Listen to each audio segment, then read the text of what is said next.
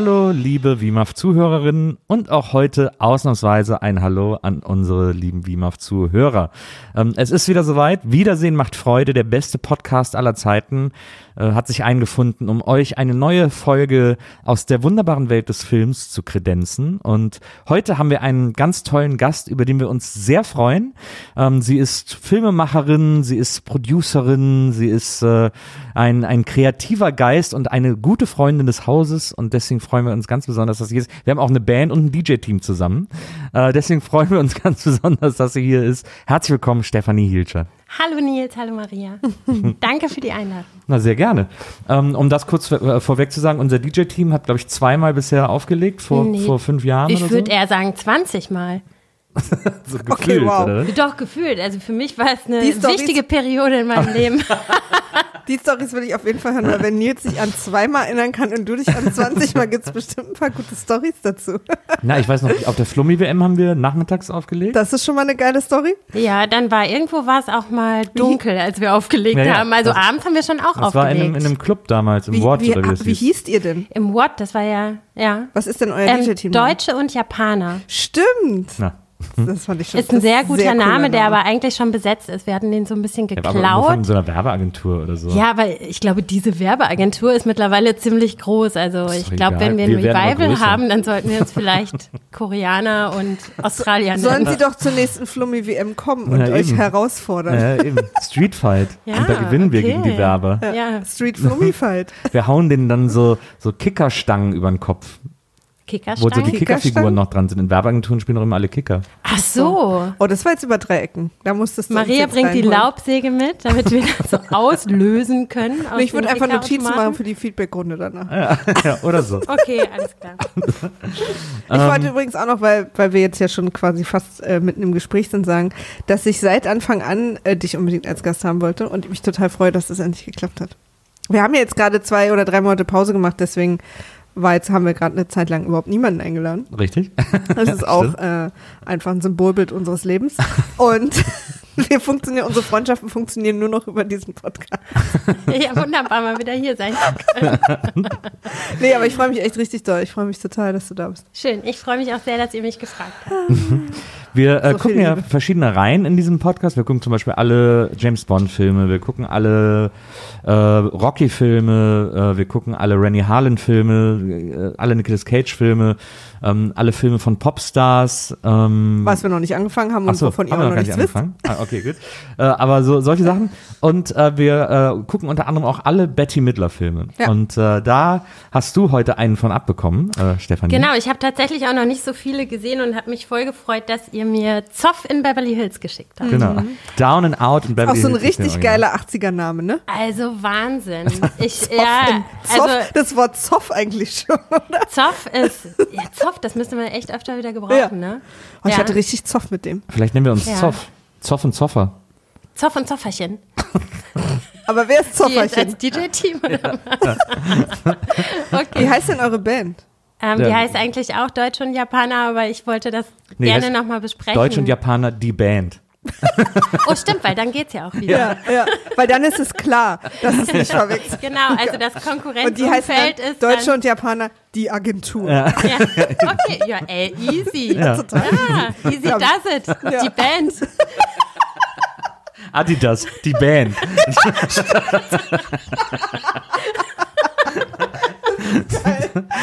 Weil mit so einem Zusatz ist man immer auf der sicheren Total. Seite. Und zwar, ich glaube, dass es wirklich genauso funktioniert. iPhone 7, die Band. auch gut. Aber so auch explizit mit der Zahl. Ja, Ja, ja. weil es ist das letzte iPhone mit einem Klinkeneingang. Das sollten wir alle nochmal hier. äh, äh, Der nochmal Sachen äh, dran denken. Ja, ähm, Zoff in Beverly Hills. Ähm, toller Film, den ich damals im Fernsehen gesehen habe, äh, mit, weiß ich nicht, 13 oder so zum ersten Mal. Ich habe ihn Mit jetzt hier zum ersten Mal gesehen. Ich habe ihn auch damals gestern auf dem Computer zum ersten Mal gesehen und ähm, war völlig hin und weg. Ja? Es hat mir echt den Tag versüßt. Ich Hat's dir gefallen? Es, ja, total. Ich liebe den Film über alles. Ich bin so froh, dass wir, dass wir doch in eure Familie äh, einmal Freude gestreut haben mit diesem Podcast. Ja, okay, als, halt, als, also als wir ich sag mal kurz, der. Matze war ja schon Ja. mal hier, mein Mann, und der musste die Piratenbraut gucken. Aber Ja. nicht nur er, sondern unser Sohn und ich, wir mussten den auch gucken und wir konnten den echt nur in Etappen gucken. Ganz kleine Häppchen. Zoff in Beverly Hills hingegen habe ich ganz alleine und ganz am Stück geschaut. Ah ja. Und äh, genau, Weil Matze, weil Matze hat Wimaf gesagt, oh no way, ich habe was zu tun, bin den ganzen Tag nicht da, ciao. Ja, aber fandet ihr die Piratenbraut gut? Ja. Also ich fand ihn kurzweilig, also ich fand ihn, es war auch ein doofer Film, also ich fand ihn ein bisschen doof, also so und äh, quasi zum drüber lustig machen, kein guter Film. Aber ich fand ihn kurzweilig. Also mich hat er quasi nicht, ich fand, dass er auch schnell vorbei war. Also da ist halt viel passiert und dann war Abspann. Also mich hat er ein bisschen an Prinz Eisenherz erinnert. Ähm, ich weiß nicht, wann er rausgekommen ist. Ich glaube, vielleicht vor 20 Jahren oder so. Und das war der einzige Film, aus dem ich je rausgegangen bin ähm, Im Kino. im Kino. Das war bei mir äh, Fluch der Karibik 3 oder 4. Da bin ich in der Pause nicht wiedergekommen.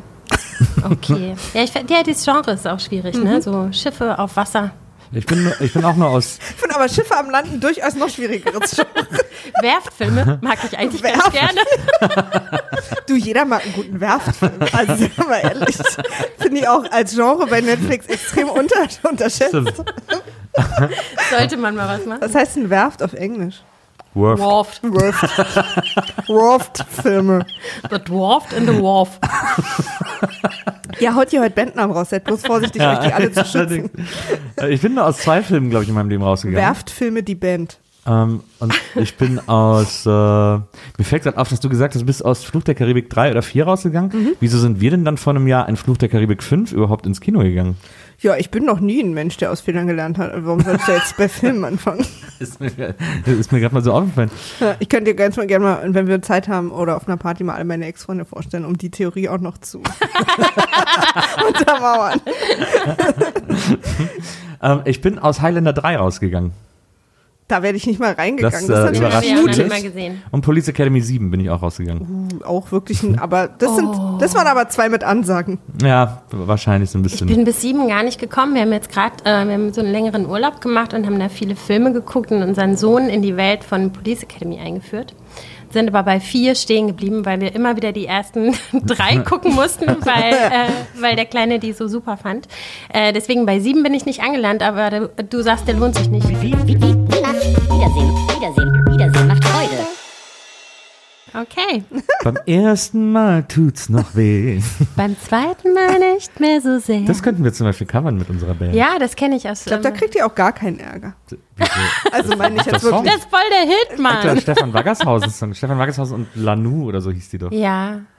Oh, Aber das fand ich da um ganz Sex? toll. Sie hat ja ihre Parts in der um. Trennung geht's da. Du musst ja Französisch singen. La Ihre Parts sind genre, la rue, jare, la raron, rare, Könntest du original so durchziehen, würde Alles auf Ö. Warum singen wir äh, dieses wunderschöne Lied an dieser Stelle? Äh, hier hat eine, hier hat gerade eine Premiere stattgefunden. Ja, liebe wir haben, wir haben eine neue. Sache, wir haben eine neue Rubrik. Ja. Nicht nur eine WIMAF-Premiere, sondern Ja. auch eine, eine Podcast-Produktionspremiere, sozusagen, eine PPP. Ähm, und zwar hat uns irgendwie die SD-Karte verlassen. Ja. Die, Wir haben, glaube ich, so eine Stunde geredet. Die Ja. ersten sieben Minuten wurden aufgezeichnet. Mal gucken, was davon sendbar ist. Ja. genau, das We're ist alles, back again now. quasi alles, was ihr gehört habt, bevor äh, wir angefangen haben zu singen. Ja. Äh, und alles, was ihr jetzt hört, nehmen wir zum zweiten Mal auf. Genau. Und äh, aber das ist eben eine neue Sache. Also wir wollen es jetzt auch mit allen zukünftigen Gästen machen, weil wir auch finden, dass wir an so bestimmten Formulierungen ruhig noch feilen können. Absolut, absolut richtig. Mir war einiges wirklich zu roh. Ja. Wir haben ja übrigens auch Keanu Reeves zu diesem Podcast eingeladen. Stimmt. Und da kam auch eine Rückfrage. Was ist das für ein Podcast? Ja. Und, und Also ja, der war ja auch eben da. Nach den sieben Minuten ist Ja, ja. der gekommen, aber Genau. der musste ja jetzt Er schon wieder jetzt wieder weg. weg. Das ist schade. ja. Und wir fanden aber auch, was er gesagt hat, so, nee, das machen wir noch. mal. Ja, vielleicht hat er nächstes Jahr nochmal Zeit. Also, Vielleicht liebe, haben wir nächstes Jahr noch mal Zeit. liebe Zuhörer, wir reden über den Film Zoff in Beverly Hills. Ja, das Ähm, haben wir, glaube ich, schon gesagt, genau. Hauptrolle Richard Dreyfuss, Betty Midler und Nick Nolte. Und man sagt ja Nick Nolte, ne? Wir sagen Ja. ja Nick Nolte, aber ich glaube, Ich richtig heißt. Nick Nolte. Niemand außer dir sagt Nick Nolte. Nee, viele Leute sagen Nick Nolte. Also ich sag auch Nick Nolte. Ich auch. ja, okay. Aber ich sag auch Äh, Nike. hier in diesem Raum sind es jetzt ich zwei gegen eins. aber Nike Sagst du auch ist falsch. Levi's? Nee, Levis. Westfälisch. Levis. so bin ich geprägt. Was sagst du, äh? Wozu? Zu Levi's? Levi's. Aber ich habe früher auch Levis gesagt. Ich habe Levis gesagt. Oh, das ist Levis. aber ganz böse. Nee, aber Levis ist also doch richtig. ich würde mal mit den ganz bösen Aber- Steinen im Glashaus hier ganz aber Levis ist doch richtig, weil das hat doch äh, Levi Strauss hat die doch erfunden. Also ist ja ein Und das ist Deutscher, der die Levis erfunden Hose. hat. Ah, Deswegen du ist es bist ja die eine einzige Levis. Erleuchtete. Ja, aber Oder aus, Levis es erleuchtet aus Versehen die Band. Eigentlich, eigentlich ist es Levis. Levis müsste man es richtig aussprechen. Ja. Und wir Ossis haben schon immer alles richtig gemacht, was Aussprachen angeht. Achso, die Aussprache mit der Regierung. Und so. Ja, das, die haben uns einfach richtig ausgesprochen. Egon Krenz und ich haben am Ende einfach alles geklärt. Apropos mangelnde Aussprache, darum geht es ja auch in dieser Familie, über die wir heute reden wollen, äh, die in dem Film Zoff in Beverly Hills äh, am Anfang uns äh, wunderbar vorgestellt wird, als äh, der große Yuppie-Traum. Also der Film fängt an, wir hören äh, den äh, sagenhaften Hit von den Talking Heads, dessen Namen ich immer wieder vergesse, aber Once in a Lifetime heißt Once das Lied in a auch? Lifetime. Heißt das Lied Once in a auch Lifetime. Once in a Ja. Lifetime, ja. Ähm, damit äh, fängt der Film an und wir sehen so, äh, wir sehen sozusagen die obdachlosen Szene von LA, Schrägstrich äh, Beverly Hills. Ähm, und sehen auch Nick Nolte äh, als Teil dieser, dieser Szene äh, in seiner Rolle als Nick Jerry. Nolte hat übrigens äh, fünf Wochen lang als Obdachloser in L.A. gewohnt. Auf der äh, Seite war ich auch. Ja. Wirklich? Oh Gott. Sowas hasse ich ja. Ja? Dieses, ja, sowas finde ich so ätzend, dieses privilegierte, ja, ich komme jetzt mal fünf Wochen dazu und gucke mir das mal an, äh, damit ich das dann fühlen kann. Naja, aber euch ich meine, geht. wenn er es fünf Wochen wirklich durchgezogen hat, dann heißt das aber auch schon was. Aber ich stelle mir das so vor, weißt du, wie der, die haben ja dann auch so Communities, ne, wo die sich dann auch so Ja. kennen und so Ecken, wo die so zusammen rumhängen. Wie dann so ein Typ da ist, der sich irgendwie so ein bisschen die Haare schmutzig gemacht hat. Oh, und was fühlst du dann immer, wenn du das machst? weißt du, oder der dann immer so daneben steht und die gleichen Bewegungen macht. Das ist so wie so Reporter, die man so Meinst für, so macht man so? Reporter, die man so für zwei. Tage obdachlos sind. So das, Oder so das Jenke-Experiment obdachlos und so. Das Mhm. finde ich immer alles so ätzend. Ja. Ja? Ja, weil das so, das macht halt so ein Disneyland aus der Obdachlosigkeit. Das finde ich irgendwie, weil die leben ja dann in Obdachlosigkeit mit dem Wissen, ich gehe aber morgen wieder in mein Bett. Ja, es ist natürlich, ja, finden, du hast recht, weil die, die meisten, die obdachlos sind, nicht alle, aber die meisten sind es ja nicht, weil sie das wollten. Na, Und dann einfach so reinzugehen, das so mitzuspielen und dann wieder rauszugehen, ist natürlich ein bisschen respektlos, das stimmt schon. Und selbst die, die es wollten, können nicht morgen irgendwo in einen fancy Ort wieder zurückgehen. Ja. Also deswegen, das ist schon, da tue ich mich mal ein bisschen schwer mit. Findet ihr eigentlich Nick Nolte attraktiv? Ich finde den, der ist mir ein bisschen zu alt. aber eigentlich ist es ein attraktiver Aber in dem Film ist er doch eigentlich so alt wie ich, oder? Der ist doch da so in seinen 40ern. Nein, der ist da 60 oder In dem so. Film? Der Nein. ist, dachte ich, 60. Doch, natürlich. Der ist Anfang 40. Der ist doch nicht 60. Wir sind doch alle Anfang Also, ich gucke jetzt mal 40. nach. Warte, jetzt, Ja, also, der ist so alt da wie wir. Ja, auf jeden Wirklich? Fall. Ja. Ja, na, auf jeden Also Fall. mir 100 kommt der so viel, viel älter vor. Nee, ich glaube so, der Vater ist, glaube ich, würde ich eher so auf so an Ende 40, 50. 50 tippen. Ja. Aber, aber Nick Nolte ist, ist Ja, aber der, ich glaube, Nick Nolte 40. vielleicht ist 60 übertrieben. Aber weil dann finde ich auch die, die Szene mit der Tochter nochmal extrem fragwürdig.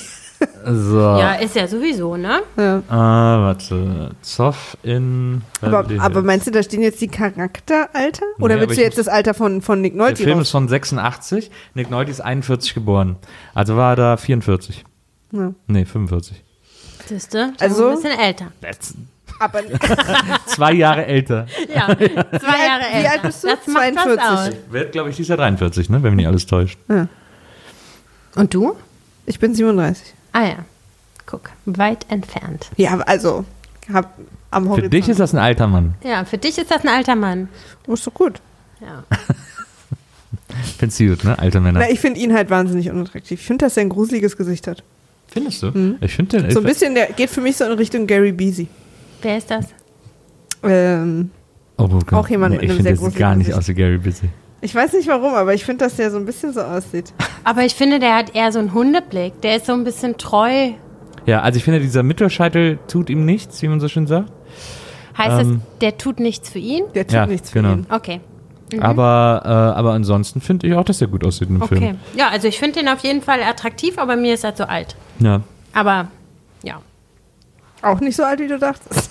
Nicht so alt, wie ich dachte, aber trotzdem viel zu alt für mich. Ja, das ist jetzt vielleicht ein bisschen übertrieben, mich jetzt, wo ich es nochmal sehe. ja. Geht wirklich nicht. Also Gary Busy. Bild von Gary Busy. Busy. Busy, keine Ahnung. Busy. Busy. Naja, Nick Nolte. Äh, übrigens, ich habe äh, heute hat Ich mir finde auch gut, jetzt so ein leicht passiv-aggressives immer Nick Nee. Nolte. Maria hat mir einen Podcast empfohlen, den ich heute gehört habe, äh, zum ersten Mal, ähm, Behind the Bastard. Und äh, da wird immer über schreckliche Menschen erzählt, wie die, diese schrecklichen Menschen wurden äh, und was sie alles Schreckliches getan haben. Und da habe ich heute die Folge gehört über Steven Seagal. Und, Die habe ich auch schon gehört. Genau, und da er erklären die, dass Steven Seagal, dieser Schauspieler, ähm, der heißt eigentlich Steven Siegel, aber er hat mir erzählt, als er jung war, war er in einer Ausstellung von Marc Chagall und er fand es so cool, wie der Name ausgesprochen wird. Und deswegen nennt er sich seitdem Steven Seagal. Ja, das ist doch toll. Das finde ich voll schön. Er ma- macht sich halt so, wie er es gerne möchte. Vielleicht ist Ja. es bei Nick Aber Nolte davon auch abgesehen hat er halt auch, hat er halt auch Sexsklaven gehalten, Menschenhandel betrieben und Wer ist Steven Seagal? du müsstest, das ist so ein cooler Podcast. ja, die holen dann, ja, der hat wirklich schlimme Sachen gemacht. Okay, wusste ich gar nicht. Was ist das für ein Schauspieler nochmal? Ich kenne nur den So Namen. ein, so ein Martial Arts äh, Schauspieler, also so ein bisschen, der war so in so Actionfilmen in den 80ern eine Sache. so. Also, so- Trashfilme sind das alles so ein bisschen. Okay. Ja. Und ist der ins Gefängnis gekommen? Nö, das glaube ich immer ganz gut abgehauen. Ist der nicht jetzt Mhm. in Russland oder so? Ich glaube irgendwie auch, ne, so ähnlich wie Depardieu. Ja. Ist er jetzt auch so überzeugter Russe. Der ist ja auch super, Ah. super Kumpi mit Putin und hier Kim Jong, hast du nicht gesehen? Naja. Die haben noch was vor, sagst du. Putin hat ihn ja tatsächlich in, als amerikanischen Botschaftsmitarbeiter eingesetzt. Also als, ja.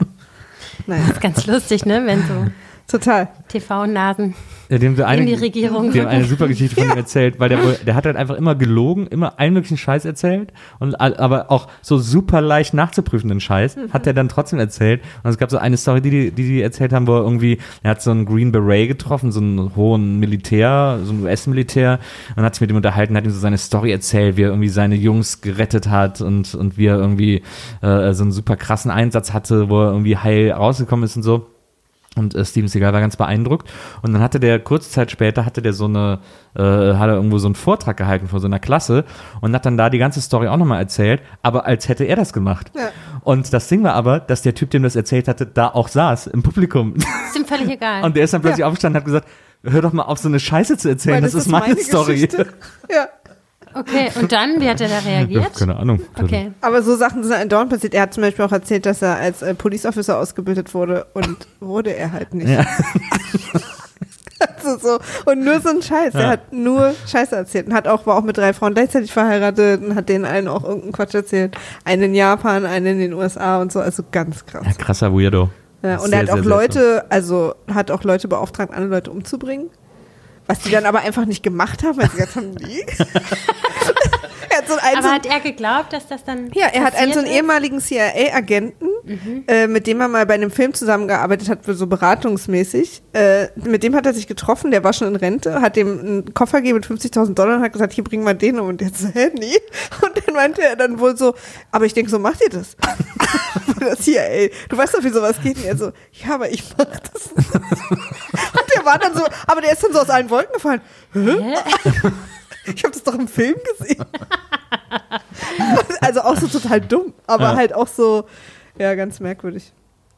Genug von Steven Seagal. Ja. Oder Seagal.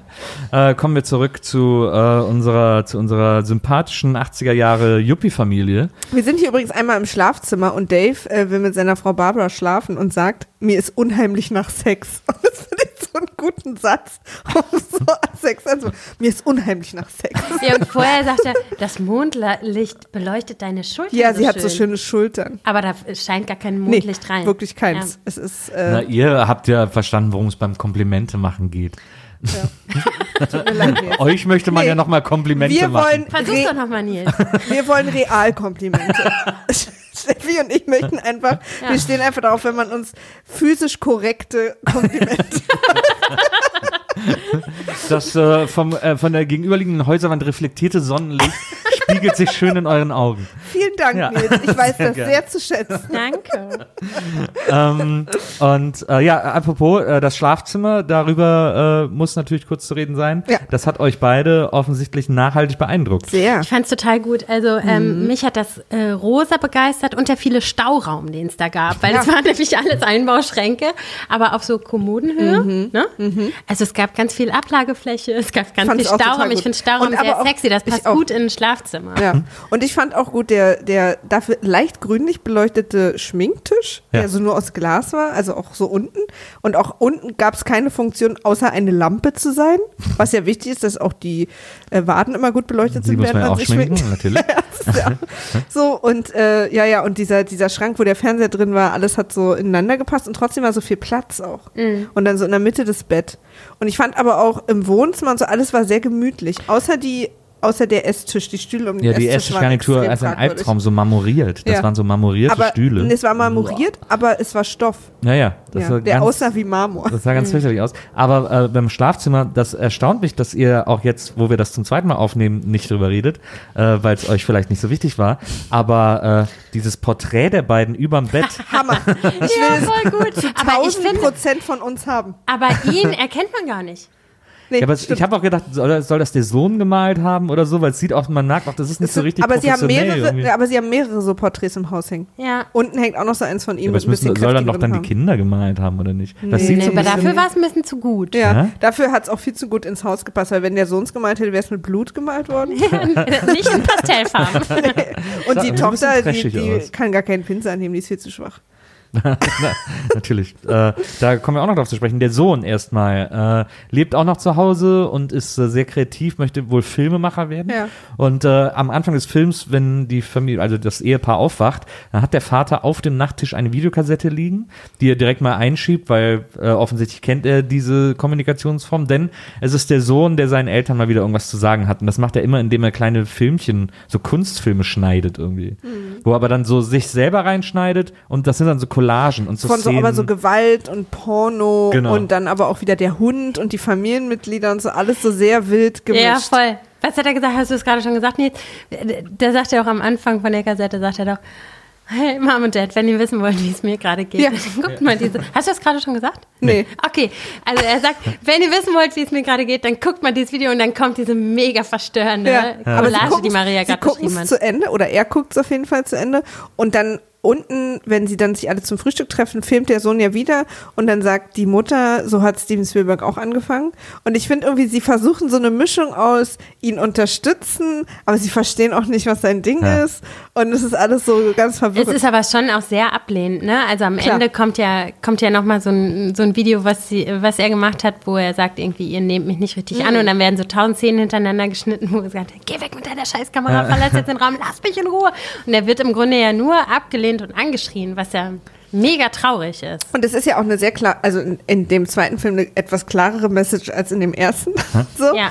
Und dann finde ich aber so lustig, dass, also er sagt dann direkt wieder so, ja, was soll das jetzt? Und sie sagt dann, es ist ja ganz klar, dass äh, er sagt ja, ich liebe euch und aber ihr, es ist, warum es mir schwerfällt, mit euch zu reden, ist, weil ihr mich immer ablehnt und dann kommen diese ganzen Aneinanderschnitte von der Ablehnung und sie sagt danach, er will uns irgendwas sagen. Okay, also, also ich fand es ja relativ klar eigentlich. Ja, die ist noch in ihrer Meditationswelt, ne? Genau. Da sucht sie ja quasi ihren Ausgleich. Sie hat ja einen Meditationslehrer. Guru, einen genau. ich finde es auch so Guru, lustig, dass der bei. Thanksgiving am Anfang einfach mit am Tisch sitzt. Ja, der ist halt wichtig für Ja. sie, ne?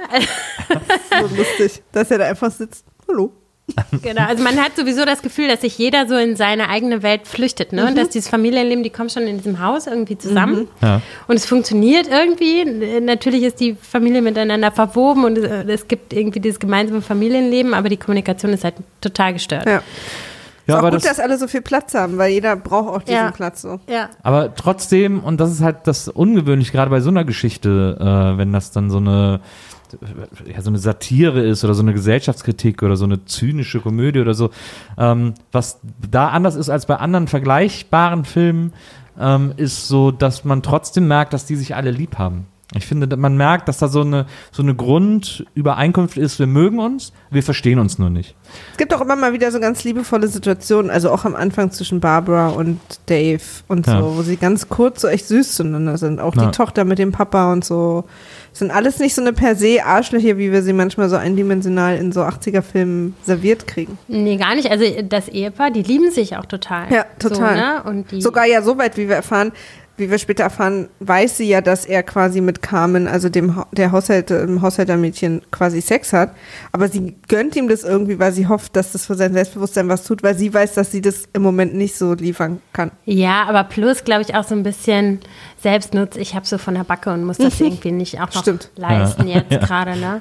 Aber mit der Haushälterin ist sie natürlich auch wieder, also es gibt ja viele spannende Gegensätze, ne? Also das mhm. mexikanische mhm. ja. Hausmädchen. Ja sozusagen. Ähm, ich finde, dass der Film so gesellschaftlich total ähm, ähm, toll, beiläufig wichtige Dinge erzählt.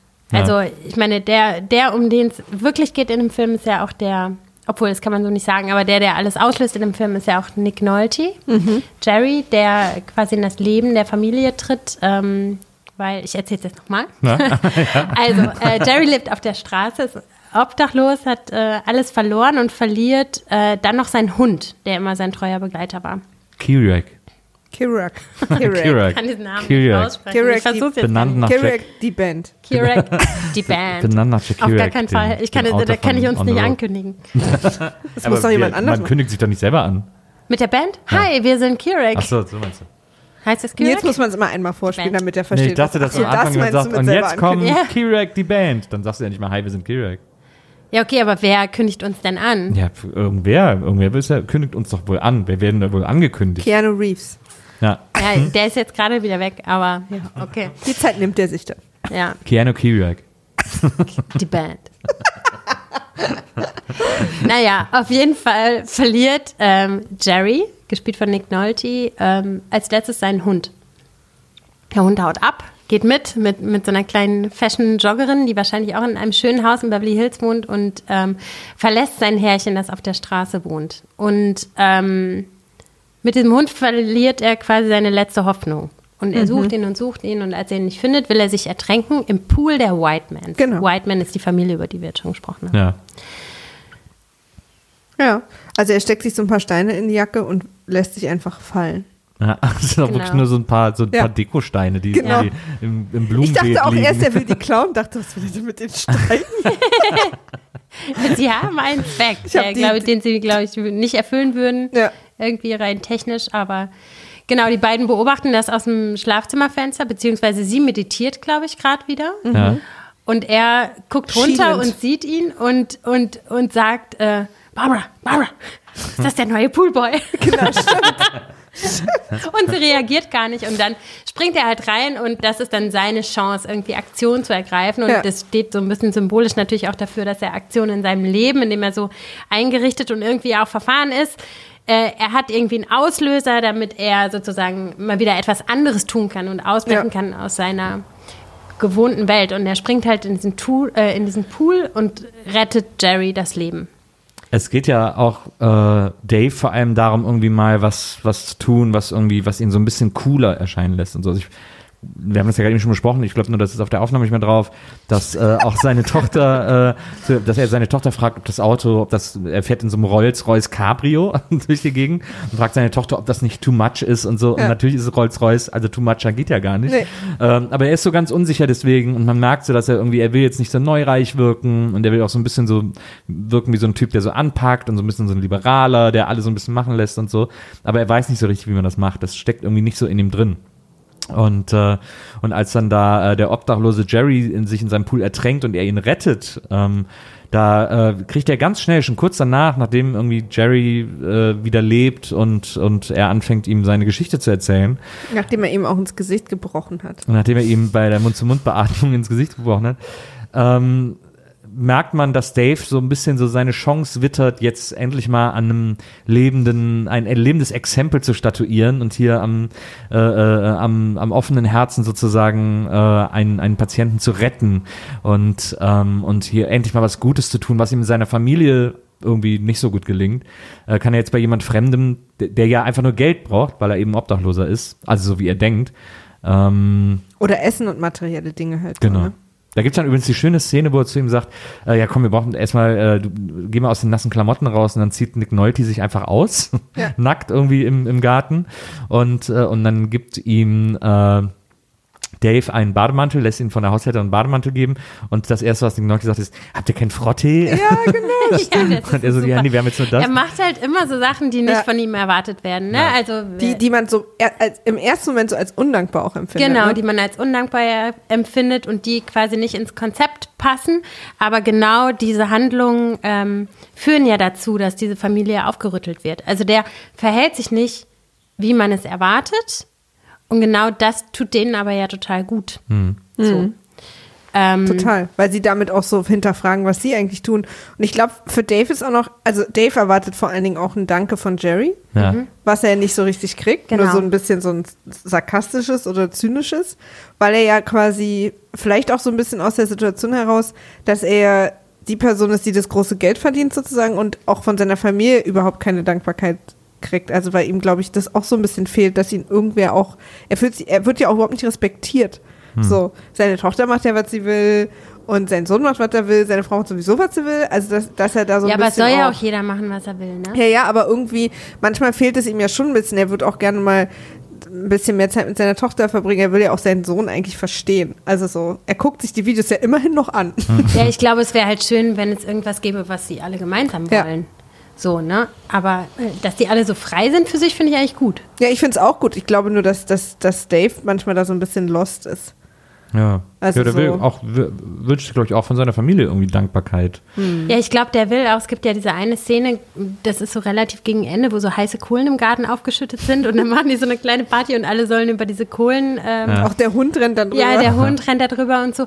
Und dann kommt Dave halt nach Hause und ich glaube, er ist gewohnt, dass er irgendwie einen Drink in die Hand gedrückt bekommt und gefragt wird, wie sein Tag war. Mhm. Und da kann er überhaupt nicht mit umgehen, mhm. dass er quasi jetzt gerade nicht im Mittelpunkt steht, sondern, äh, sondern dass da irgendwie so eine spirituelle Party gerade stattfindet. Ja. Ähm, und dann verlässt er ja auch die Szene wieder, ja, weil sofort. er seinen Platz sozusagen nicht findet. Jerry übernimmt ja auch so nach und nach echt alles. Also am Anfang sind quasi nur Jerry und Dave ein Paar und da findet Dave das auch noch gut. Weil seine Familie ist so total dagegen und die verstehen das alle nicht, vor allen Dingen seine Frau natürlich. Sein Sohn ist da eher, glaube ich, so ein bisschen. Und dann machen sie auch so einen Buddy-Tag, der ja so ein bisschen Makeover ist und wo wir es auch vorhin schon gesagt haben, außer für die, die zuhören, weil die haben es nicht gehört, äh, dass, dass wir unterschiedliche Meinungen haben, ob ihm das gut getan hat. also ich fand super, ich fand die Szene an sich ja schon mal toll, weil es war wie bei Pretty Woman, ja, nur stimmt. viel, viel kürzer leider. Diese Rodeo Drive ähm, Episode bei Pretty Woman gefällt ja. mir. Das ist eh ein ganz toller Film, vielleicht können wir den auch mal gucken. Also ich Julia den, Roberts. Dann gucken wir alle Julia Roberts Filme. Ja. ja. ich kann, na, wir können uns ja auch privat unterhalten. Aber ähm, das fand ich total toll und genau, die sind halt in den ja. Klamottenladen gegangen und haben, haben äh, neue Sachen gekauft und ähm, haben, haben ihm eine neue Frisur verpasst und den dicken, verwilderten Bart abgenommen und so.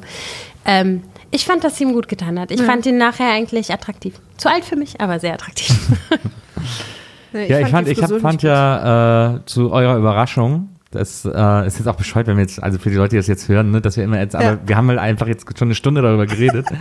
äh, deswegen müssen wir uns das selber, glaube ich, immer wieder. Aber wir, äh, wir reden gerade fast alles anders als vorhin. Das also. So, das ist aber, äh, aber ich wollte diese interessante Beobachtung von mir auch äh, jetzt beim äh, erneuten Versuch nochmal unterbringen, nämlich dass ähm, dass Dave Jerry sehr nach seinem eigenen Ebenbild äh, stylen lässt. Also äh, er lässt ihn auch rasieren und nur den Schnurrbart stehen, so wie Dave das auch hat. Er lässt ihn jetzt natürlich nicht die Haare abrasieren, weil äh, Dave hat ja so eine leichte Plät irgendwie.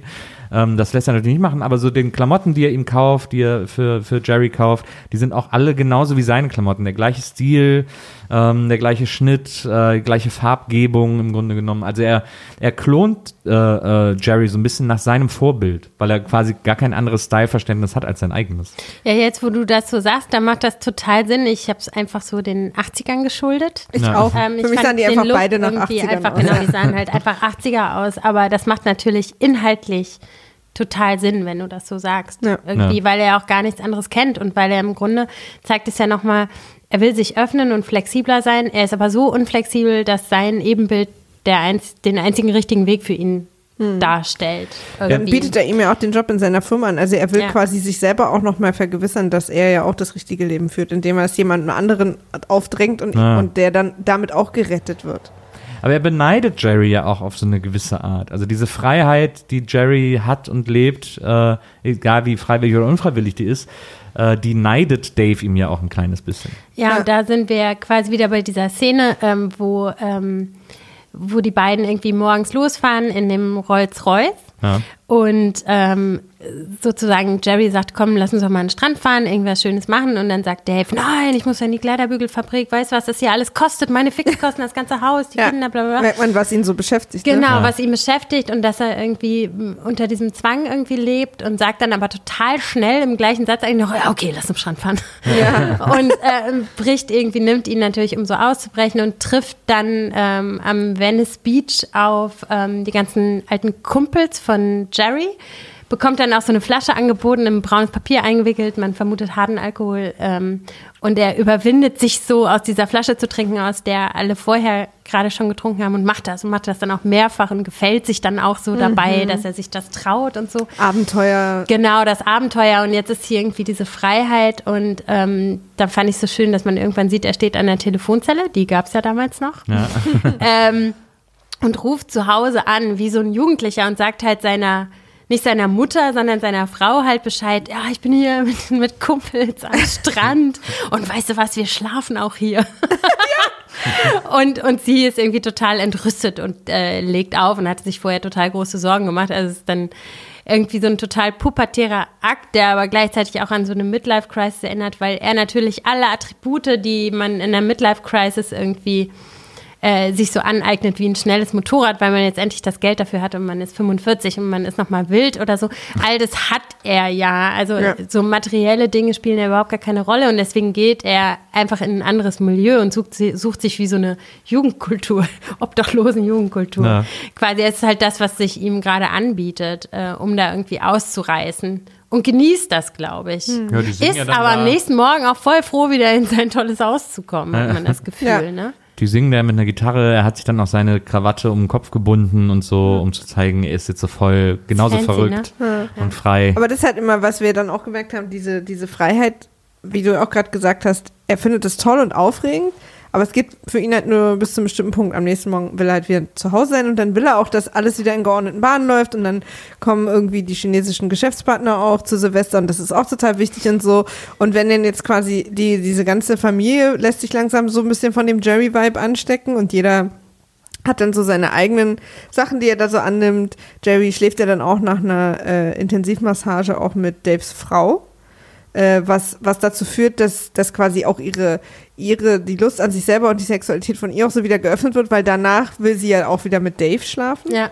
So und, ähm, und sorgt halt für eine Menge Chaos. Also er schläft dann auch mit Carmen und steckt Carmen mit quasi äh, einem äh, äh, Gefühl für, für Gleichberechtigung an und dass sie sich sozusagen aufbäumt. Sie kleidet sich dann auch so in so einem Ja, in so Military ja. so. Ja, sie ist dann auch so gleich Revoluzzer, ne? Auch gleich so mit so Stiefeln auch. Also ja. So sie hat ja dann auch so Poster von so Revoluzern an den Wänden ja. hängen ja. und so. Also sie ist plötzlich voll Sozialistin. Genau. Und, äh, genau. und er hat ihr so Literatur besorgt, aber gar nicht so, hey, schau mal, ich habe das gelesen, das wäre jetzt für dich in deiner Position gerade wichtig und emanzipier dich mal mhm. oder so, sondern dann ist es auch wieder wie der schöne Satz, den er am Ende sagt, äh, je, ja, warte mal, ich gucke ihn nach, er ist ja. wichtig. Ich habe jedem gegeben, was er wollte. Genau. Genau, das und das gilt halt auch für sie. Also er hat diese Literatur gar nicht aus einer Überzeugung weitergegeben, weil er, sondern weil er dachte, okay, das passt jetzt zu dieser mhm. Person, das nehme ich mir von da. Also ist genau. natürlich auch sehr schlau und, sie, und kalkulierend, aber total. es ist eigentlich gar nichts Persönliches. Also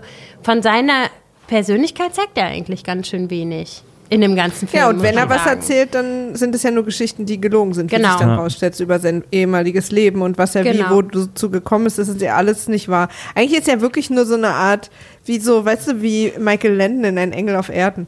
Er ist quasi immer das, was oh, die Person gerade braucht. Also ja. so, ja. Für, für diese Situation. Das kam immer Freitagnachmittags. Ich gucke das jetzt immer auf äh, Sat 1 Gold.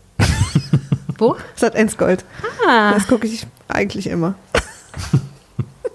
Ja, aber da, das ist ja im Prinzip auch diese Idee. Stimmt, ja. Er kommt in das Leben von den Leuten, repräsentiert was, was die brauchen, auch wenn sie nicht wissen, dass sie es brauchen, um aus irgendwie so einem Knoten in ihrem Leben zu lösen und ist dann auch wieder weg. Deswegen fand ich es auch nicht so gut, dass er wieder zurückgeht. Ah, ich fand das aber total gut, weil man es eigentlich erwartet hat, das klassische Erzählmuster wäre im Grunde, der Typ haut am Ende wieder ab. Ja. Haben wir eigentlich gesagt, dass er dann bei der Familie einzieht und da lebt? Nee, stimmt. Also Also, der- er versucht sich, genau. er versucht sich im Pool zu ertränken und, und äh, Dave überredet ihn dann im Gartenhaus einzuziehen. Genau. Genau. Und weil er da einfach noch ein bisschen weiter Gutes tun will und den noch so ein bisschen unterstützen will und so. Genau, und eigentlich wäre das klassische Erzählmuster, dass am, am Ende halt er wieder geht und Genau. irgendwie sein eigenes Leben wieder weiterlebt, aber er, ähm, er geht ja wieder zurück. Ja. Also Weil er er- ist kurz weg, frisst wieder ein bisschen Hundefutter, Findet es dann aber auch eklig. findet es mega eklig Ja, ja, und denkt sich, okay, ein Blick von der Familie, die am Ja. Gartenzaun steht, äh, reicht und ich komme zurück. Hat Ja. sich schneller an das, an das schöne Leben gewöhnt, als ihm wahrscheinlich auch selber lieb äh, war, ähm, weil er gesagt hat. Mhm. Deswegen äh, bin ich mir brauch das nicht ganz sicher, was da die, gerade in Bezug auf die, die auch Obdachlosen-Szene, da die Message ist eigentlich. Des Films. Aber vielleicht geht es darum auch gar nicht. Ich finde Vielleicht- übrigens, äh, dass Nick Nolte in gewissen Situationen aussieht wie Frank Zander. Ah, das kann ich nachvollziehen. Na, Ja. Er hat in dem Film eine extreme Frank Zander-Ähnlichkeit, Okay. nachdem er so gemake-upt ist. Das wollte ich nur mal nebenbei droppen. Ist mir irgendwann mitten im Film aufgefallen, deswegen habe ich es in meine Notizen geschrieben. Vielleicht macht er auch immer in Hollywood so Gänseessen. Würde ja passen, thematisch. Nur das weiße Fleisch. Ich habe, ähm, mir ist aufgefallen, was, was, was ich hier noch in meiner Notiz habe, ist, dass der Sohn, als sie das erste Mal diesen Alarm drücken, der, was also der Hund drückt den Alarm, als, äh, als Dave mit, der, mit Carmen schläft, noch bevor Jerry bei ihnen ist. Drückt er unten den Alarm und es kommen Hubschrauber, Polizeiwagen, alle mögliche kommen da auf. Und der Sohn kommt draußen mit seiner Kamera, um das alles zu filmen und hat aber so ein, so ein alte Männer-Onesie an. So ein, so ein weißen. ein Unter Unterhosen. Ja, so komplett, aber langärmlich. Western-Zeug, ja, ne? Was ja in Beverly Hills sowieso schon total Sinn macht. Ja. Aber so ein, ja, ja, genau. So ein komplettes Ding mit so Knöpfen vor. Ja, das fand ich lustig. irgendwie eine interessante Idee, wie er, wer er nachts ist. Da kommt ja auch der Nachbar dann, äh, gespielt von Little Richard, ähm, und beschwert sich, äh, dass bei ihm vor zwei Wochen eingebrochen wurde und da kam nach 20 Minuten Ja. ein Polizeiauto mit zwei Leuten drin oder so und hier bei denen geht einmal die Alarmanlage los und es kommt direkt Hubschrauber, zwei Wagen, große Artillerie. Ich meine, und sie so. heißen ja auch noch White Men, ne? Also, Ja, ja. Also, offensichtlicher kann man es auch nicht machen. äh, äh, und dann, Und dann äh, am Ende entschuldigt sich sogar die Polizei bei denen, obwohl das eigentlich. Ja, ja, also Little Richard sagt dann auch, äh, äh, äh, dass er diskriminiert wird und das ist ja tatsächlich auch super offensichtlich und er sagt auch, äh, meine Leute kommen alle hierher, die werden alle die Häuser hier kaufen und werden alle hier leben, äh, gewöhnt euch mal besser dran und so. Also quasi so dieses, das Thema Rassismus, das natürlich auch Mitte, Ende 80er in L.A. ein Thema ist, ähm, da irgendwie auch nochmal miterzählt Ja. und ich finde ganz gut irgendwie äh, inszeniert so. auf Finde so ich auch, weil am Ende kommt ja die Familie aus Kuwait auch, mit Genau. denen dann erstmal niemand zu tun haben will. Ja. Die Chinesen dann sind aber wieder super wichtig auf Ja. der Silvesterparty. Ja, genau. Ähm, genau. so und der mexikanische Bruder, also das ist ja im Grunde auch so eine Mhm. etablierte ähm, Struktur, die, die schon ewig so ist und die ja heutzutage auch noch so ist, aber der Bruder, der Zuckerrohr erntet, der darf halt nicht rüberkommen. Also es gibt ja halt überall Mhm. diese Klassenunterschiede. Und am Anfang ist ja auch, wenn äh, der Nick Nolte sich auszieht, nachdem er in den Pool gefallen ist oder absichtlich in den Pool gesprungen ist, dass das Hausmädchen, das sonst immer quasi an unterster Rangordnungsstellung stand, fühlt sich dann auf einmal höher als, als er ist Ja. und ist angeekelt von den Stimmt. Sachen, die er macht. Also da, Ja. da wird ja total mitgespielt in dem Film und ich finde, aber auf eine super Art und Weise, die so beiläufig ist und die sich in so Kleinigkeiten erzählt. Ja. Das mag ich. Deswegen wollte ich ganz gerne von dem Regisseur, dessen Namen wir noch nicht genannt haben, der heißt Paul Mazurki. Ja. Und ich habe noch nichts anderes von dem gesehen. Ähm, und der ist aber so ein Autorenfilmer. Das habe ich gelesen über ihn. Ja. Und der hat ja einen anderen Bette Midler-Film auch noch gemacht. Was hat er denn noch gemacht? Der, hat ge der heißt der irgendwas mit Hochzeitstag. Scenes from a Mall im Original. Oh, und da spielt Bette Allen. Midler mit Woody Allen. ja, stimmt. Den habe ich schon, der ist einer meiner Lieblingsfilme. Ja, ich habe gestern den Trailer gesehen und ich habe irgendwie total Lust, viele Filme von diesem Regisseur Ja. zu gucken, weil ich finde, dass ihm super gelingt, ähm, Geschichten zu erzählen, die auch eine wahnsinnige Tragweite haben äh, und die sich aber in so ganz kleinen Sachen irgendwie äußern. Ich wusste Ähm, gar nicht zum Beispiel der mit Bett, also der Scenes vom Mall, Ja. dachte ich halt automatisch, dass da auch Regie Woody Allen ist, weil er Nee, eigentlich nur immer Regie führt. So. Ja, genau. Lustig, das wusste ich gar nicht. Ja, Interessant. voll interessant. Deswegen, ich finde euer Konzept ja auch total super, sich so alles So eine, so äh, eine Reihe. reinzuziehen. Ja. Diese Reihen. Ich habe ähm, ich einmal den Fehler gemacht, da hatte ich ein Michael Haneke-Interview vorbereitet.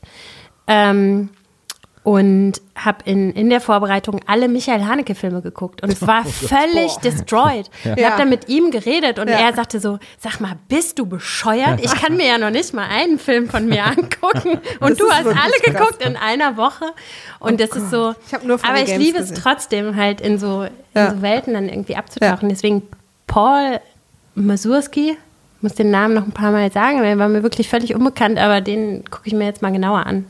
Der hatte auch echt so eine total runde Welt mit diesem Film so so erstellt. Auch diese, schon diese Autotelefone und diese Radiopsychologen und so, das ist ja alles so, das, das ist auch einfach, das war alles total rund. Was ich ihm gerne verboten hätte, wäre äh, die Subjektive. Die setzt ja so oft in diesen Film ein und die ist so ätzend. Erklär das mal für die äh, Hörer, also ich wusste auch nicht, was es ist. POV-Handkamera. Äh, das ist aber auch so ein 80er-Jahre-Ding, da war das mal eine Zeit lang schick, das, das immer zu machen. Wie bei Alf. Ja, genau. Das ist ein sehr gutes Kompliment für den.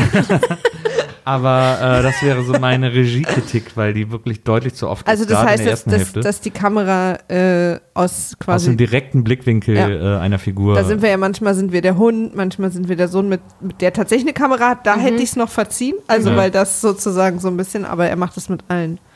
Na.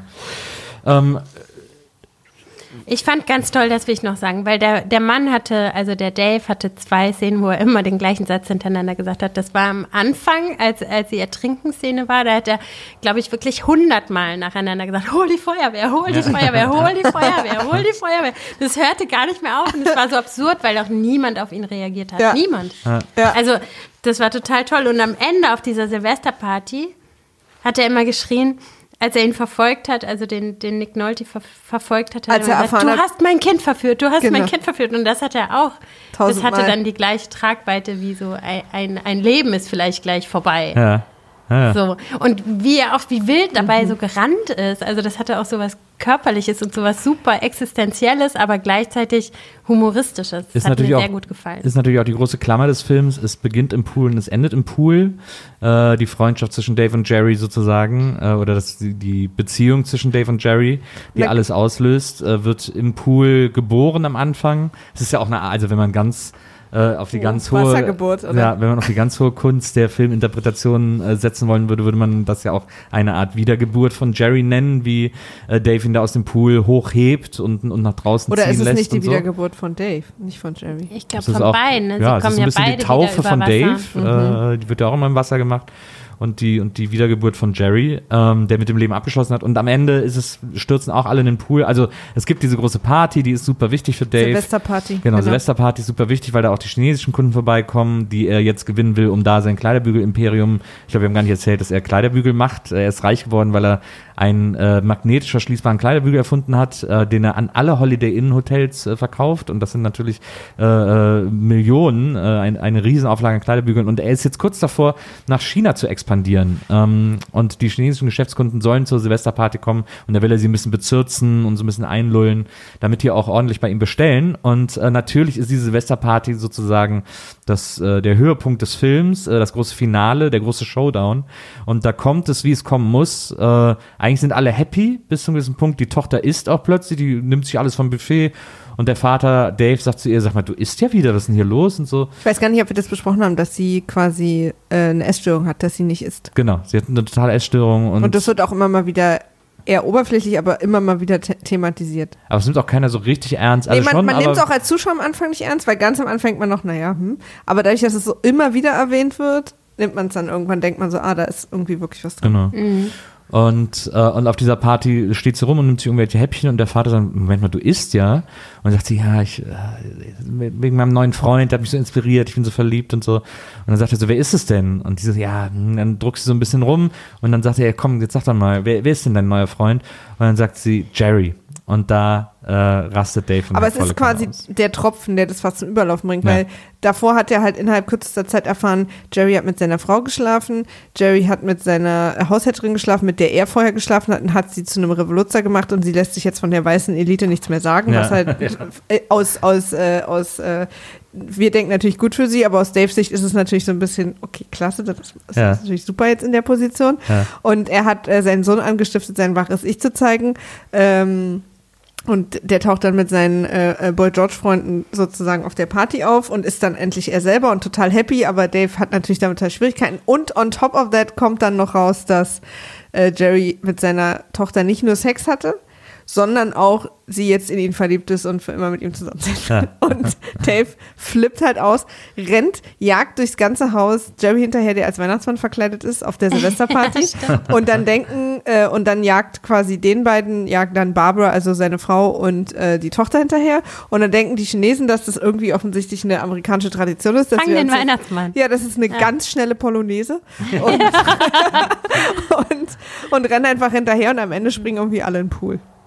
Ja, weil, glaube ich, auch der Geschäftspartner von äh, Dave den Chinesen dann sagt, ja, das ist hier so eine Tradition. Genau, das Ja, um Glück. das zu retten, ne? Genau. Also, ja. genau. Und Dave will ja am Ende aber ähm, Jerry ertränken im Pool. Also, es dreht genau. sich ja auch um. Genau. Also, die springen die in den Pool, dann. um sich ja. umzubringen. Genau. Ja. So lustig, ja, stimmt. Er will ihn umbringen im Pool, wo er sich am Anfang selber umbringen wollte. Und dann will er es natürlich nee, nicht mehr. Er will ihn umbringen in dem Pool. Also in dem er, mhm. also in dem mhm. Jerry sich umbringen wollte. Genau. Ja. ja genau. Ähm, ja, das ist natürlich, das ist so. Jetzt, wo es mir gerade einfällt, übrigens, äh, weil ich fand ja den Satz eigentlich ganz schlau, den, den Jerry am Ende sagt, ich habe euch allen ja nur gegeben, was ihr wolltet. Also ihr habt mich quasi alle als so eine Art das benutzt, das Tool, um das so, ne? Ja. Und ich habe euch das einfach gegeben. Aber alle drei Frauen wollten halt Sex, offensichtlich. Also er hat einfach mit allen dreien geschlafen. Das ist so wie eine, damit habe ich so ein Problem, dass ich glaube auch so ein bisschen so ein 80er-Ding, dass damit so easy peasy umgegangen ja. wird. Aber dass quasi er mit allen drei Frauen geschlafen hat, finde ich irgendwie komisch. Also ich finde, er hätte auch einer etwas das geben können, was sie braucht oder will, ohne seinen Penis Aber das haben die noch on top gekriegt. Die haben Sex bekommen und die Revolution. Ich meine, klar. Ja, Sex ist halt Sex im Grunde genommen, Sex im Grunde genommen das, was er wollte die ganze Zeit. Ja, meinst du? Und ja, da ging's oder um war das nicht einfach, weil sich das so ergeben hat? Ja, aber weil das natürlich auch, ist ja auch was Angenehmes, das hat er wahrscheinlich auch lange nicht mehr gehabt und die sind also alles hübsche Frauen.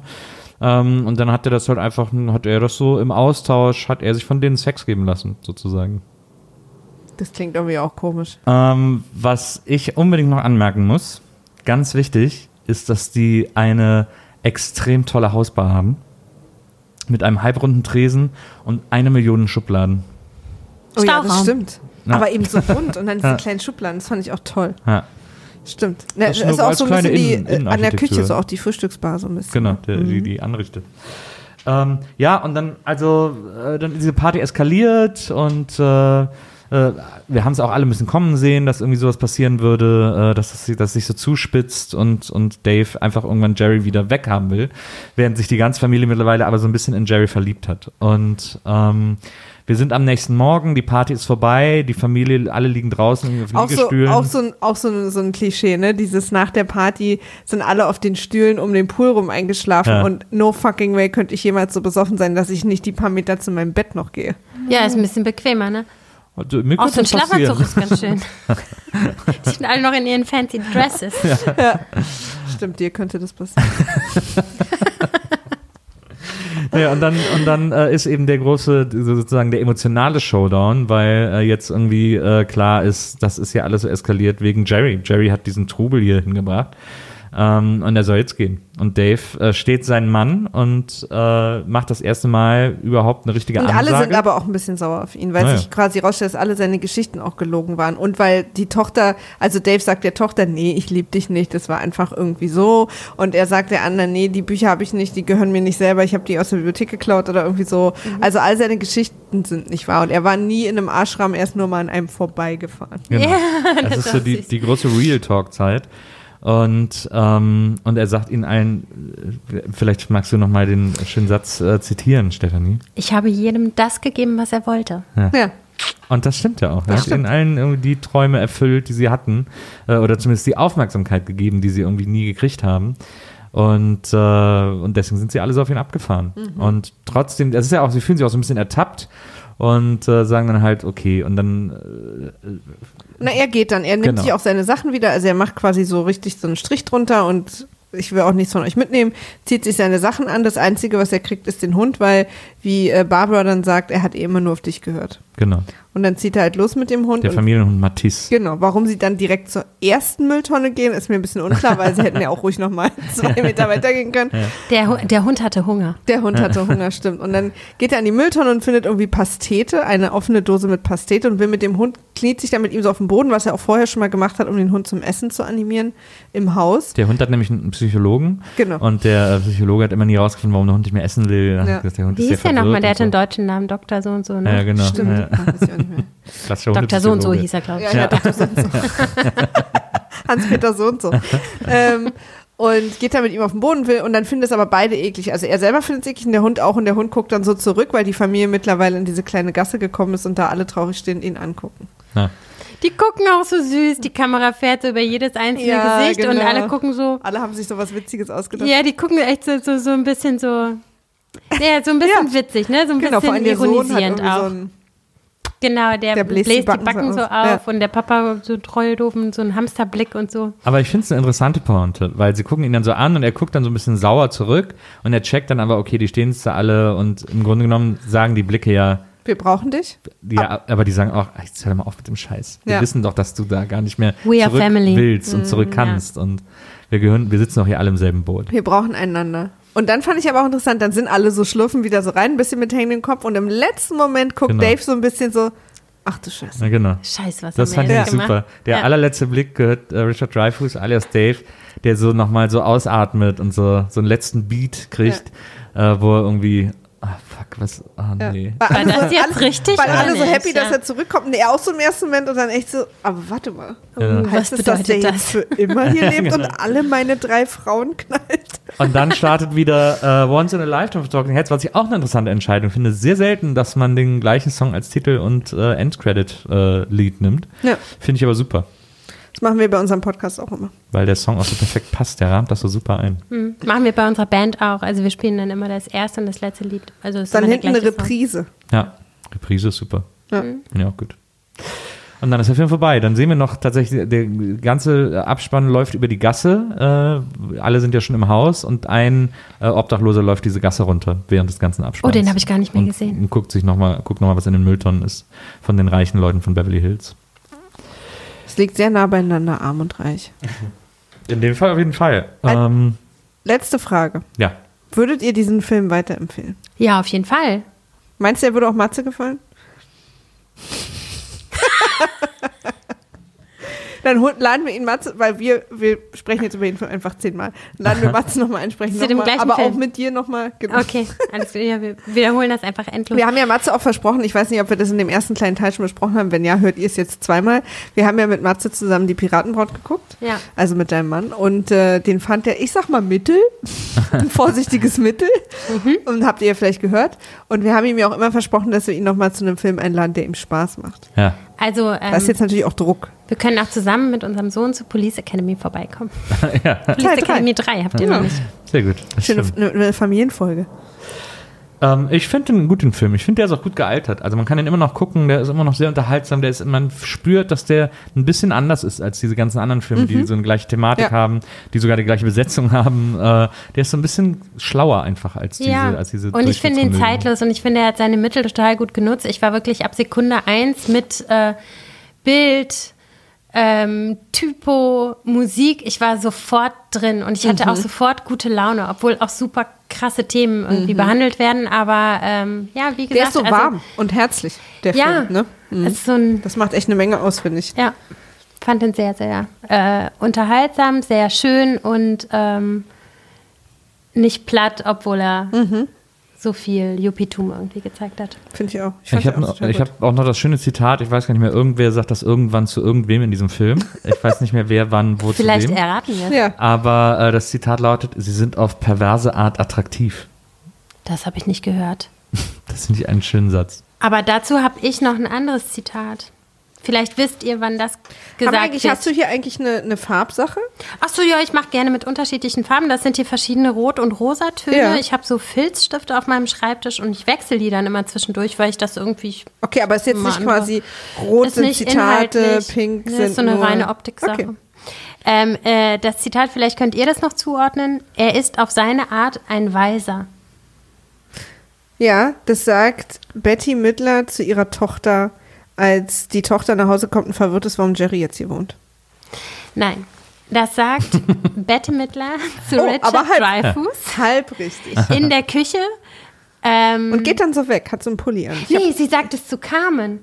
Als Carmen. ähm, Jerry mit Matisse, dem Familienhund, zusammen aus der Schüssel isst. ah, Weil er dadurch den Hund animiert, wieder zu essen, wenn Ja. er nichts gegessen hatte. Genau wie die Tochter. Hund Bet- und Tochter Essstörung. Betty Midler sagt auch irgendwann einen schönen Satz: äh, Einkaufen ist wie Sex ohne Orgasmus. ja, da muss mal der Alarm. losgehen. Kriminell gut, Nils. Einkaufen ist wie Sex ohne Orgasmus. ja, wenn man das, ja, also, ja. Ich sag mal, es gibt ja unterschiedliche Arten von Sex. Und auch unterschiedliche Arten von Orgasmus natürlich. Ich fand noch ein Zitat gut. Ja. Die Klinik für Nervenkranke nimmt keine Hunde auf. Sagt sie beiläufig, als sie so den Tag recappen, die beiden als Aber das- Ehepaar, als sie die Treppe Ich hochgehen. finde es so geil, weil sie viele Sachen so beiläufig Ja. sagt, die so zeigen, was sie für eine Sicht Total. aufs Leben hat. Ja. Ne? Das Ja. ist Ich so find- ich lustig. find- find- ich arbeite mit der dreimal die- Nervenklinik gesprochen. Ich arbeite dreimal die Woche umsonst im Krankenhaus. Ich mache wirklich genug Charity. Ja, sie Genau. sagt auch einmal, als dann, äh, als, als ähm, Dave, äh, als sie zurückkommt und Dave sagt, ja, der wohnt immer noch hier und sie so ausrastet, da rennt sie so die Treppe hoch und dann sagt sie, äh, äh, wie ist die Notrufnummer? 911? Also so, da sieht man so, dass Ja. sie nicht mal weiß, wie Ja. die Notrufnummer Nee, nee, nee, sie ist. hat nicht Notrufnummer gesagt, sondern wie ist diese äh, ähm, irgendwie Hilfe, also so, wenn, also was sie eigentlich meinte, war so eine Art Hilfetelefon für so Leute wie ihn. Ja. Und das ist ja nun auch nicht 911, aber Ah. bei ihr ist quasi Ja. alles Wie ist diese 911. Notrufnummer? Ja, ja, Ja, weil, sie ruft bei der Psychologen-Hotline an, wenn sie ein Problem hat, ne? Und Leute wie er Genau. rufen bei der 911 Genau, an. genau, wahrscheinlich Okay. so. Ich finde, Ja. ich liebe auch schon, wenn sie durch die Stadt fährt, wie sie das Lenkrad hält. Wahrscheinlich, weil sie gerade von der Maniküre kommt oder vielleicht hält sie es einfach immer so, aber so, sie lenkt so. Es gab auch noch das schöne Detail, das mir auch Gut, gefallen. gut gerade übrigens auch für, für nur einen Audiopodcast zu sagen, guck mal so. Guck mal, wie sie fährt.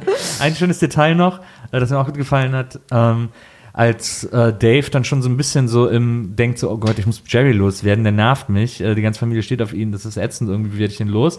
Äh, geht er so äh, zu seinem Auto und ist so ein bisschen so, man merkt auch, er ist so leicht derangiert und so und er weiß irgendwie auch nicht mehr so richtig, wohin soll. Und sein Gärtner sagt dann zu ihm, ja, Sie sehen echt fertig aus, machen Sie doch mal eine Woche Urlaub in meinem Haus auf Hawaii. Stimmt, das kann ich Ihnen und Ihrer Frau geben, Ja, da können genau. Sie ruhig hin. Ich dachte so, okay. Und, aber er war so wirklich tief dankbar. Ja. Ja, ja. Und man hat so, so den inneren Terminkalender gesehen, weil Aber er es- das gerne machen wollte. Aber Aber es niemand super, hat- dass, dass ja. selbst das Personal so Urlaubshäuser hat, so Ja. auf Hawaii und so. Aber der kam sehr ja aus. Hawaii. Ich weiß nicht, ob du das gesehen hast. Achso, du meinst, das sollte ein Hawaiianer sein? Das war ein Hawaiianer. Ja. Ich dachte, es sollte so ein bisschen so, hier hat sogar das Personal. Ach so, ja, ich glaube, der hat einfach noch so, ja, er wohnt in L.A., aber sein Herz ist auf Hawaii. Ja.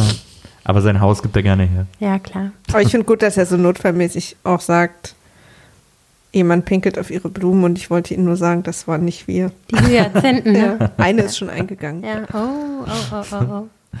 Nee, der hat mir gut gefallen. Das ist ein schöner Film. Ich fand ja, ihn auch ich toll. fand ihn auch toll. Also heute ein äh, ganz, ganz besonderes Dankeschön an dich, weil du hast quasi zwei Podcasts zum Preis von einem gemacht, was ja nicht so ein guter Ich Deal habe ist. aber auch zwei Tassen Kaffee gekriegt. Und äh, ja, tausend Dank, dass du, dass du mit uns den Film ein zweites Mal besprochen hast und wie ich finde, äh, nicht weniger spannend. Also weil wir haben einfach über andere Sachen gesprochen. Der Film hat ja genug zu geben. Läuft die Aufnahme denn noch, Maria? Nils? Das war aber jetzt wirklich ein sehr nervöser Blick. Ja, ich bin auch noch ein bisschen verschwitzt deswegen. Ja, ich will mich äh, ganz herzlich für die Einladung bedanken. Es hat total viel Spaß gemacht, mit euch über den Film zu sprechen. Vielen Dank. Cool. Schön, dass du da warst. Demnächst dann äh, wir beide zusammen live auf der Bühne. Äh, Deutsch und Japaner, die Band, auch in eurer Stadt. Haltet Ausschau. äh, es werden fantastische Liederabende. Ähm, wir können auch einen Liederabend machen, äh, Zoff in Beverly Hills, so wie alle Lieder aus dem Film. Sind ja nur fünf, glaube ich. Aber machen wir dann halt einfach. Ja, du, das ist so ein. Zoff in Beverly Hills, die Band. Nehmen Genau. wir halt noch jemanden ins Vorprogramm. Genau. Ne? Das ist so. Ja. Ihr kennt ja ein paar Leute, vielleicht kann jemand zaubern. Wenn ihr uns schreiben wollt, dann könnt ihr das gerne tun unter der E-Mail-Adresse. Vimaf at poolartists.de. Und äh, wenn ihr uns äh, Fragen via Twitter äh, stellen wollt oder uns auf Twitter folgen wollt, wozu ihr auch herzlich eingeladen seid, äh, dann findet ihr uns dort unter @wimaf war weg. Weil Vimaf schon weg war. Genau. Äh, hinterlasst uns gerne eine iTunes-Bewertung, da freuen wir uns immer. Wir lesen das tatsächlich auch immer. Ähm, und äh, aber schreibt uns auch so jederzeit, was ihr doof fandet, was ihr gut fandet, äh, was ihr gerne von uns haben wollt. Ne? Genau. Wir freuen uns aufs nächste Mal. Äh, bis dahin macht's gut, Stefanie. Bis ganz bald. Bis und, bald. Äh, grüß die Familie. Das mache ich, danke. Alles klar. Macht's gut. Tschö. Was?